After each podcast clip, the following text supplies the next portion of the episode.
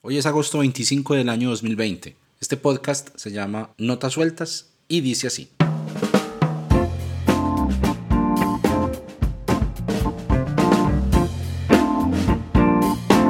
Bueno, les doy la bienvenida al cuarto episodio de Notas Sueltas, el podcast del cancionero cristiano. Les cuento que el episodio del día de hoy va a girar en torno a un tema que la verdad es eh, bastante álgido, pero que es central a la fe cristiana y es qué significa la Biblia para los creyentes. Y pues muchas preguntas y muchas dudas que de alguna manera damos por sentadas, pero que no están tan resueltas como nosotros creemos.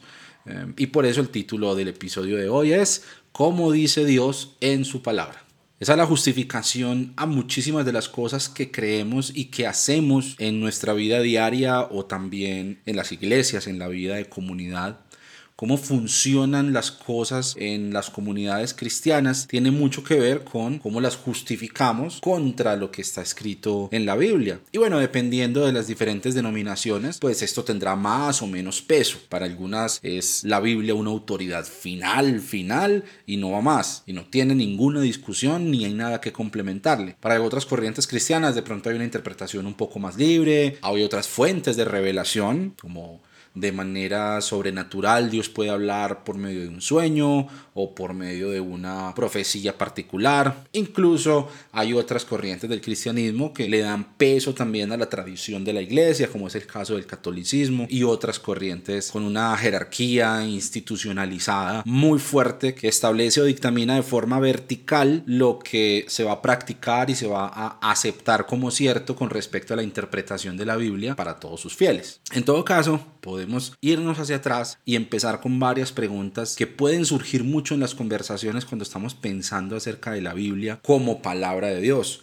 Una de ellas es, por ejemplo, ¿es la Biblia realmente la palabra de Dios? Y no tomemos la respuesta tan a la ligera, porque suponiendo que la conversación la estamos entablando entre cristianos, uno pensaría que todos estamos de acuerdo en que la Biblia es la palabra de Dios, pero eso no es tan así. Hay una discusión de fondo teológico que plantea esta pregunta en términos de si efectivamente la Biblia es, de una manera, llamémosla ontológica, la palabra de Dios o solamente contiene la palabra de Dios? Y la respuesta a eso, pues obviamente tiene un montón de ramificaciones muy interesantes. Yo me crié y siempre vuelvo a las historias porque pues la idea de estas conversaciones es traerlas desde el foco de lo vivencial. Entonces yo siempre regreso a mi infancia porque yo nací en un hogar cristiano, en un hogar donde mi papá era predicador y misionero, mi mamá era maestra de escuela dominical y bueno, una cantidad de cosas en ese ecosistema de mi familia y de la iglesia que permearon mucho mi pensamiento y mi manera de entender a Dios y de entender la fe y de entender la Biblia desde que era un niño. Entonces, cuando yo era un niño, recuerdo que todas las noches sin falta alguna, nos sentábamos mi papá, mi mamá y yo. Yo fui el hijo único por ocho años y luego cuando llegaron mis hermanas, pues esta escena se repetía ya con las niñas en casa, pero cuando yo era muy niño solamente éramos nosotros tres y leíamos un pasaje de las escrituras, teníamos un tiempo, digamos, de reflexión, de meditación, orábamos juntos, era el tiempo devocional. Mm, pero entonces en ese contexto yo aprendí a entender y a apreciar las escrituras, lo que estaba ahí escrito, como la palabra de Dios, porque fue lo que me enseñó mi papá, lo que me enseñó mi mamá. No la reverenciábamos de una manera litúrgica, como si sucede en otros eh, ambientes. Em, por ejemplo, las primeras veces que estuve en una misa católica y que puse atención, me pareció bien curioso cómo el sacerdote manipula y trata el objeto, la Biblia, el objeto físico del que se lee eh, la, la, la palabra de Dios. Incluso hay algunos momentos, algunos rituales, todavía no he entendido muy bien, ahí necesitaría la ayuda de mi esposa que me explique mejor o de algún amigo católico que se digne a contarme cómo funciona, pero en algunos momentos, o no sé si en algunas fechas especiales, se hace una especie de desfile en el que entra alguien cargando el libro y va pasando adelante como una persona con incienso. O sea, hay unos rituales muy interesantes alrededor de la Biblia como objeto. En todo caso, hemos aprendido a venerar la escritura, ya sea lo que está escrito, ya sea el objeto propiamente hablando, y en todo caso el respeto y la veneración viene de esa idea de que ahí está la palabra de Dios, es lo que Dios dijo en esos 66 libros, porque son 66, ¿cierto? y ahí empezamos con el primer inconveniente y es cuáles son los libros que constituyen esa palabra de Dios escrita. Porque el asunto del canon no fue una cosa que se resolvió con intervención de ángeles. Fue una discusión real que tuvo lugar entre personas de carne y hueso y que tuvieron que decir, bueno, este libro entra o este libro sale. Bueno, no fue así, pues literalmente, estoy exagerándolo, obviamente para efectos narrativos, pero sí, por allá por el siglo II aparece un personaje que se llamó Marción que proclamaba una doctrina pues bastante controversial y que finalmente fue declarada herética y para justificar su doctrina y su versión del Evangelio, pues él escogió algunos de los libros que para para ese entonces ya estaban circulando entre las comunidades cristianas primitivas y escogió uno de los evangelios, creo que fue el Evangelio de Lucas, y algunas de las epístolas paulinas. Y entonces ese señor, como no había un concepto institucional de la iglesia cristiana con respecto a cuáles libros sí eran inspiración divina y cuáles no, o cuáles eran aceptados al menos como tal, pues este señor Marción aparece con esta selección, obviamente sesgada para sus objetivos teológicos y de predicación y de difusión de sus doctrinas. Y entonces la iglesia tiene que sentarse a decir, oiga, pero entonces, ¿verdad? ¿Cuáles sí son los libros inspirados? ¿Cuál va a ser nuestro texto sagrado? Porque los judíos ya tenían más o menos claramente definido cuál era su antiguo testamento, pero entonces ahora que tenemos una revelación distinta y como cosas que anexarle a ese fondo doctrinal y a ese fondo inspirado por Dios sobre el cual vamos a construir la fe cristiana, entonces ¿cuál va a ser eh, nuestro libro sagrado. No sé en qué términos se habrá dado la conversación, pero obviamente pues fue un proceso bastante largo y fue un proceso del que no salió todo tan uniforme como nosotros esperaríamos. Partamos de que el mismo canon del Antiguo Testamento no estaba unificado, por ejemplo, si comparamos lo que aceptaban los judíos, que luego aceptaron por igual los cristianos, con respecto al canon samaritano. Recordemos que el pueblo samaritano fue un pueblo que se desarrolló de manera paralela posterior al exilio del reino del norte, por allá en eh, años 700 antes de Cristo, alrededor de esa fecha. Y después de esa época en la que los asirios arrasaron todo ese reino de Samaria, eso fue repoblado por personas que quedaron de los habitantes del pueblo de Israel con otros pueblos vecinos y se formó ahí como una especie de mestizaje que luego generó una división bastante fuerte y, de un corte incluso peyorativo y feo entre los judíos y los samaritanos. Para el tiempo de Jesús, pues incluso eso es de carácter proverbial, ¿cierto? El mismo Jesús utiliza eh, la figura de un samaritano que ayuda a un hombre herido en el camino de Jerusalén a Jericó. ¿Recuerdan la parábola del buen samaritano? Al mismo Jesús, incluso a manera de insulto, se registra en el Evangelio de Juan que le dijeron, eres un samaritano.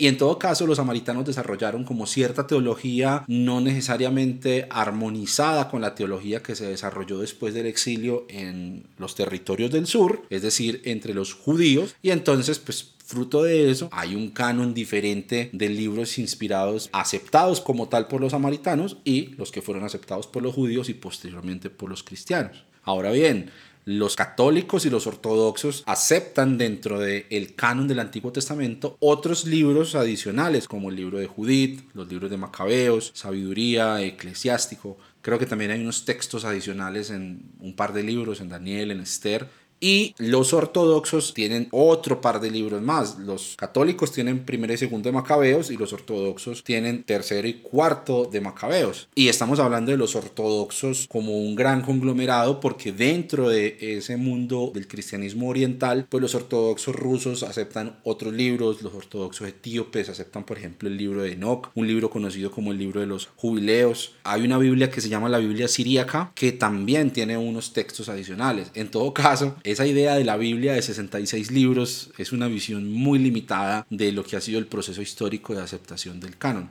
Para el tiempo de la Reforma Protestante, una manera de desmarcarse con respecto al catolicismo fue la discusión respecto a algunos de esos libros que luego fueron llamados deuterocanónicos, esos libros del Antiguo Testamento. Para ese entonces, el canon del Nuevo Testamento, digamos que estaba ya ampliamente aceptado. Sin embargo, un dato curioso es que Lutero peleó bastante con algunos libros del Antiguo Testamento y con algunos pasajes del Nuevo también. No creo que le haya simpatizado mucho algunos de los escritos de Santiago que hacen ver las obras como un componente fundamental de la vida de fe, cuando pues la teología de Lutero se centró en la sola fe. Hay anécdotas al respecto, no sé qué tan fidedignas serán, pero también se cuenta que Lutero luchó bastante con la idea de aceptar el libro de Esther en el canon, por el hecho de que no se menciona el nombre de Dios directamente en el texto, y bueno, son cosas anecdóticas, pero vale la pena conocerlas. ¿Cuántos libros entonces son los inspirados por Dios? Ahora bien, si uno se va hacia los libros que quedaron por fuera del canon, también encuentra un material bastante interesante. Puntualmente estoy pensando en un libro conocido como La Didaqué o La Enseñanza de los Doce, que contiene unos textos muy lindos, algunos de ellos muy cercanos a las fuentes de las que provinieron los evangelios sinópticos, por lo cual pues nos pueden resultar muy familiares. Aunque quedó por fuera del canon oficial del Nuevo Testamento, creo que vale la pena que todo cristiano alguna vez lea y medite en esas palabras de la Didaqué.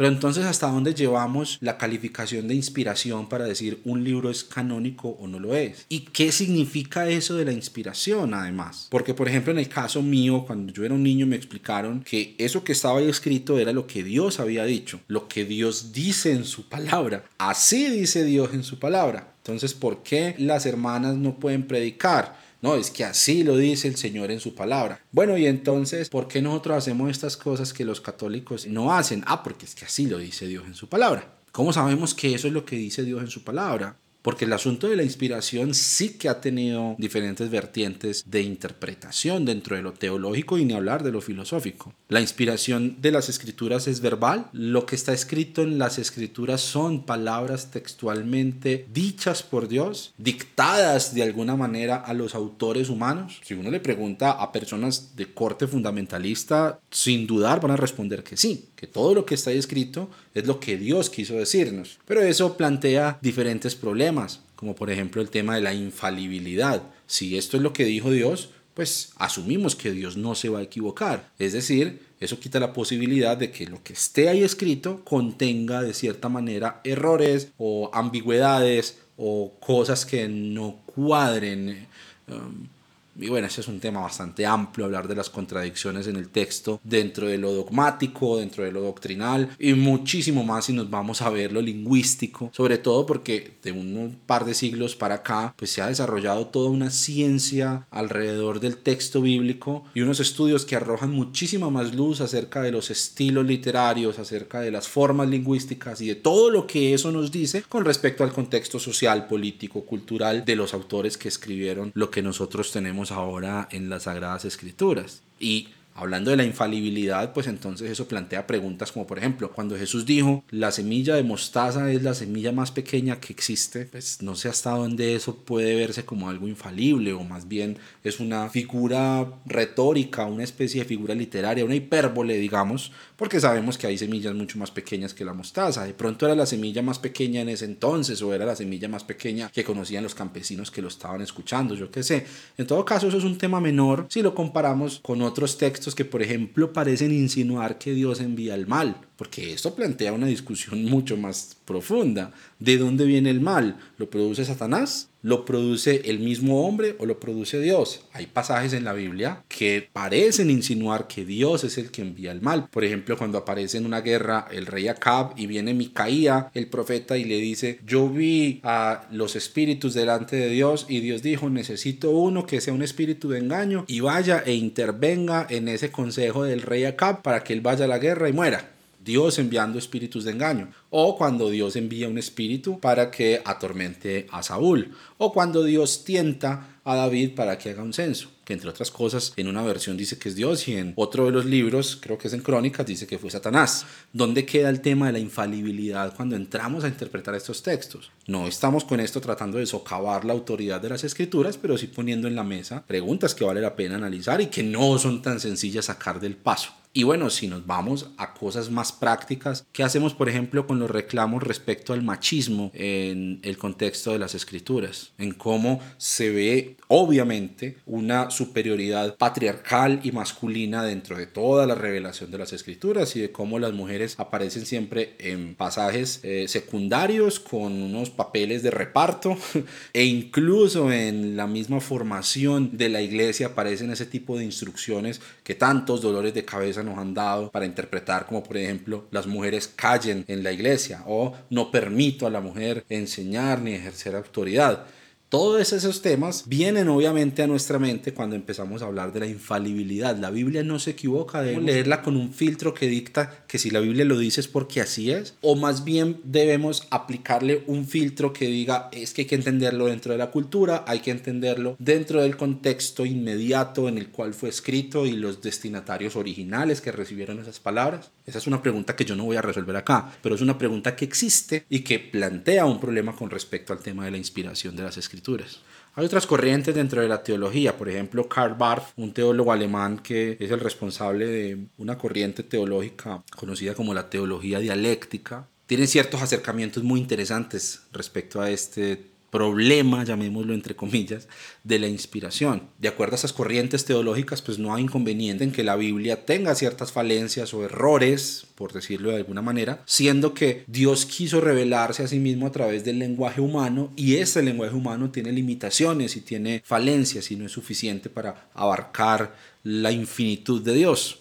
De aquí viene también una visión muy curiosa de otra corriente que se llaman los neoortodoxos, que plantean que la Biblia es la palabra de Dios, pero no son palabras de Dios. Es decir, Dios utiliza las palabras humanas para manifestar su palabra. Y bueno, en algunos círculos más conservadores que no se atreven a tanto, a llevarlo hasta tan allá, pues se habla, por ejemplo, de la inspiración progresiva, de cómo poco a poco se fue construyendo un conocimiento de Dios y los autores razonaban y escribían y recibían la inspiración divina en virtud de esa revelación que había disponible. Y poco a poco esa inspiración se fue construyendo y se fue desarrollando hasta llegar a conocer de una manera mucho más perfecta a Dios. Eso tiene muchos matices, tiene diferentes corrientes, pero en todo caso, la conversación que quiero abrir y la reflexión a la que quiero invitar es cuando decimos la Biblia es la palabra de Dios, cuando afirmamos esto es lo que Dios dice en su palabra, esa expresión tiene un peso teológico e histórico detrás bastante fuerte y no es inteligente que lo ignoremos.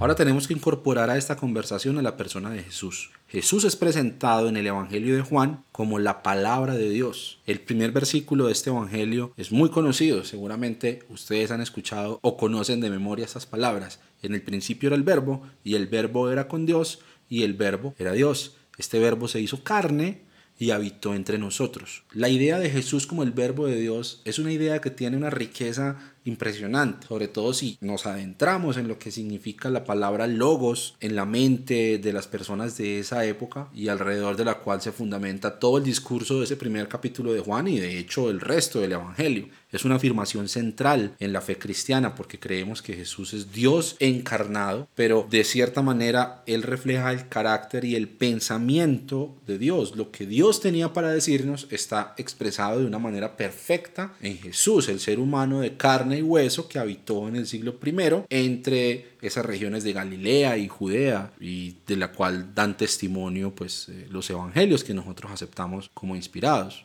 Los cristianos aceptamos que Dios es real y que Dios quiere comunicarse con nosotros. Y hasta cierto punto he visto también en algunas personas como una falsa dicotomía, yo me atrevo a llamarla así, entre si Jesús es la palabra de Dios o la Biblia es la palabra de Dios. Yo creo que ese es un debate innecesario porque sabemos que en la Biblia Dios nos habla, Dios se dirige a nosotros de una manera especial a través de lo que está escrito en la Biblia y también se dirigió a nosotros de una manera perfecta a través de su Hijo Jesucristo. Incluso no son las únicas dos opciones que tenemos. La Biblia también dice que Dios nos habla a través de la creación, que las cosas hechas manifiestan su poder y deidad, que una persona que no conozca a Jesús ni conozca la Biblia, con solo ver la creación debe ser capaz de intuir ahí un mensaje de que hay un Dios, de que existe un ser superior. Incluso nosotros mismos somos llamados palabra de Dios. La palabra de Dios habita en nosotros. Somos cartas leídas. Y hasta cierto punto nosotros mismos somos también transmisores de ese mensaje que no está solamente escrito en el papel, sino que se hace vida en nosotros. Pero esto lo vamos a hablar mm, de una manera más cercana al final de este episodio. A mí me llama mucho la atención es la manera en la que Jesús, por un lado, interactuó con la escritura y también las afirmaciones que él hizo con respecto a lo que nosotros deberíamos hacer con la escritura. Claro, para el tiempo de Jesús, pues existía solamente la escritura judía, pero en los relatos de los evangelios aparece de una manera especial Jesús citando las escrituras. En boca de Jesús es puesta, por ejemplo, la siguiente afirmación, no solo de pan vive el hombre, sino de toda palabra que sale de la boca de Dios. Incluso esa escena tan famosa de la tentación en el desierto en la que Jesús contesta con la sentencia, escrito está. O cuando el mismo Jesús, según el testimonio de los evangelistas, acude a las profecías del Antiguo Testamento para decir según lo que está escrito. Es decir, Jesús mismo afirmaba, por un lado, que lo que estaba escrito era cierto y por otro lado, que Él era el cumplimiento de eso que estaba escrito. Pero lo que me parece muy interesante es que Jesús siempre puso por encima de la letra y de lo escrito, siendo los judíos un pueblo tan celoso de la revelación de Dios, pero Jesús siempre puso por encima el carácter y la relación con Dios, más importante que el conocimiento o la cercanía con las escrituras. Incluso, digámoslo, de cierta forma Jesucristo lo que hizo fue que trajo a la gente del vulgo, a la gente que no tenía preparación, a la gente que no tenía mayor contacto con lo escrito, las verdades de Dios en un lenguaje que ellos pudieron entender de una manera más cercana y las historias que Jesús contaba, las ilustraciones y los ejemplos que les daba y la manera en la que Él les enseñaba, ellos reconocían que había una autoridad a pesar de que era diferente a lo que decían los escribas y los intérpretes de la ley, que claro está, hablaban según las sentencias que estaban ya escritas. Y eso plantea una reflexión muy interesante, porque muchas veces yo he escuchado decir que el cristianismo es el pueblo del libro y es como si la Biblia fuera el centro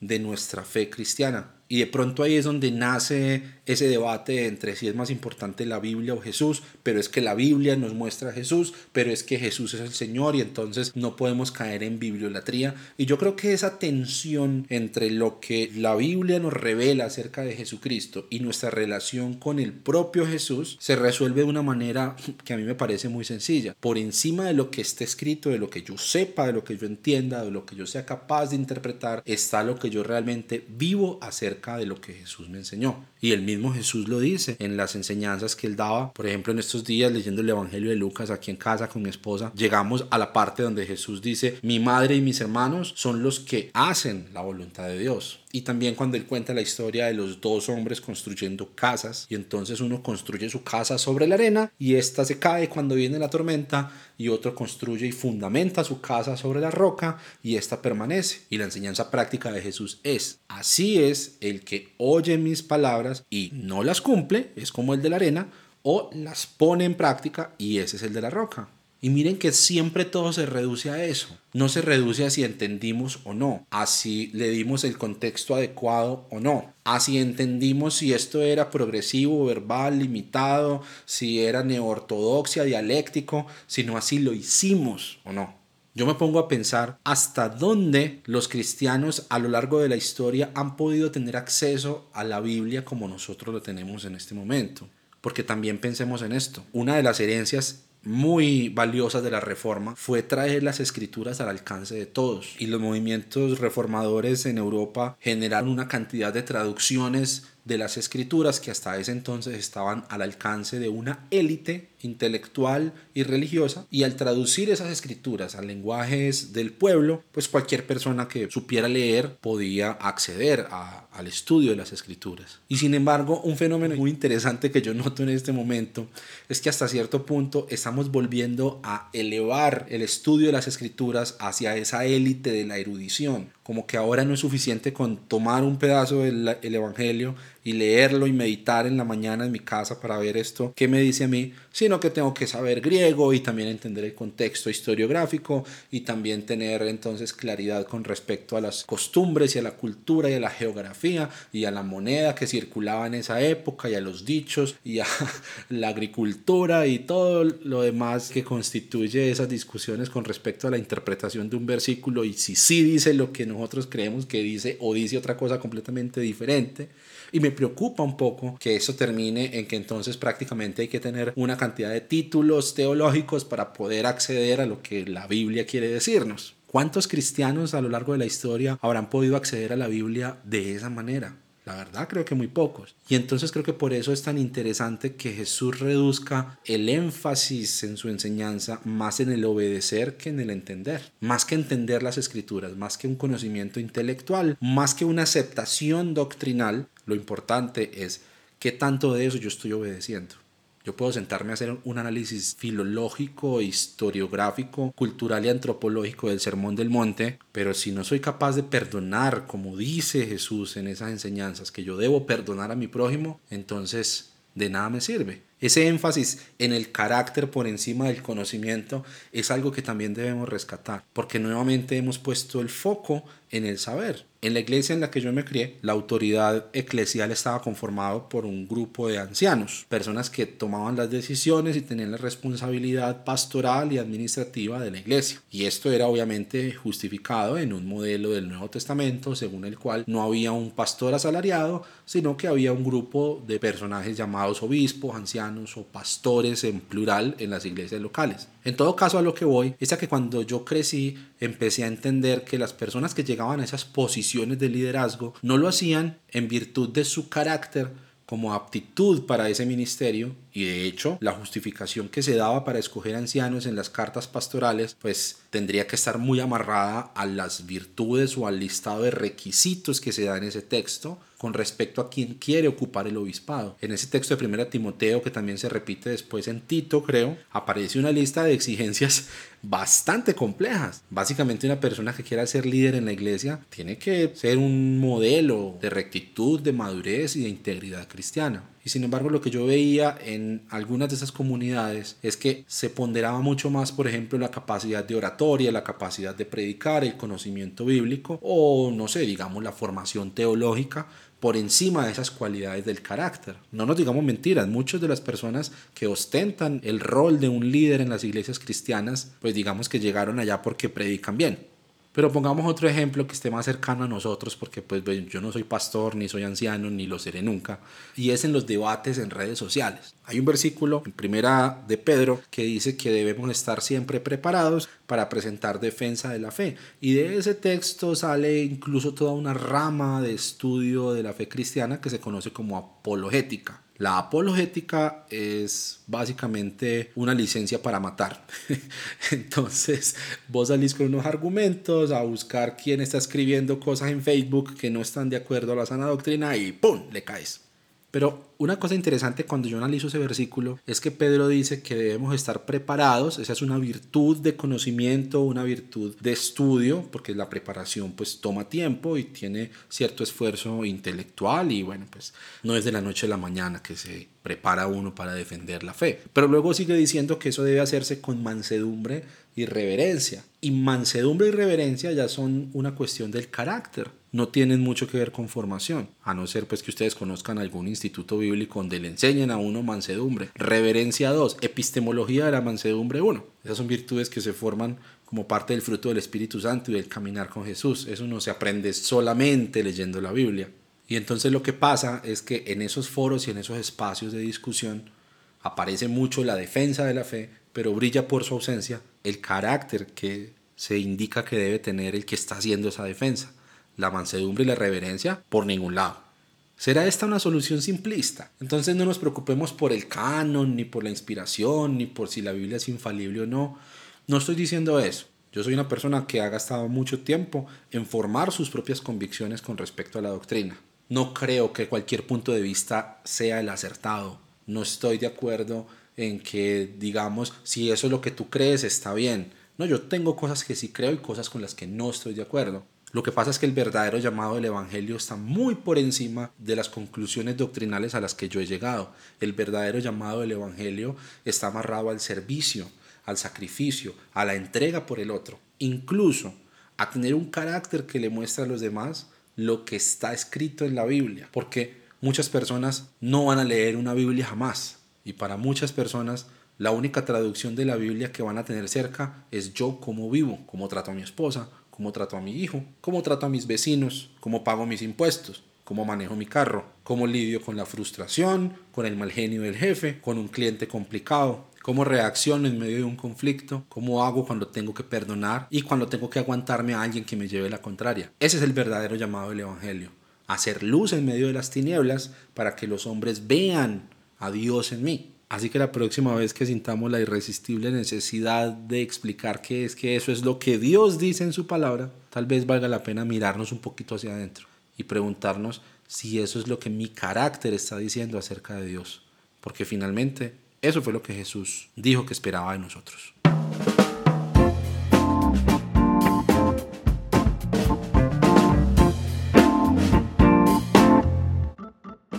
Muchas gracias por unirse a la conversación en Notas Sueltas. Recuerden que pueden conocer más sobre este proyecto y sobre el cancionero cristiano en la página web www.cancionerocristiano.co. También recuerden que le ayudan mucho a este proyecto si le dan me gusta, se suscriben, comentan o comparten este contenido. Cosas muy sencillas de hacer pero que ayudan mucho a visibilizar estos proyectos. Mi nombre es Abner Trejos, les envío un saludo desde Medellín, Colombia y los espero en el próximo episodio de Notas Sueltas.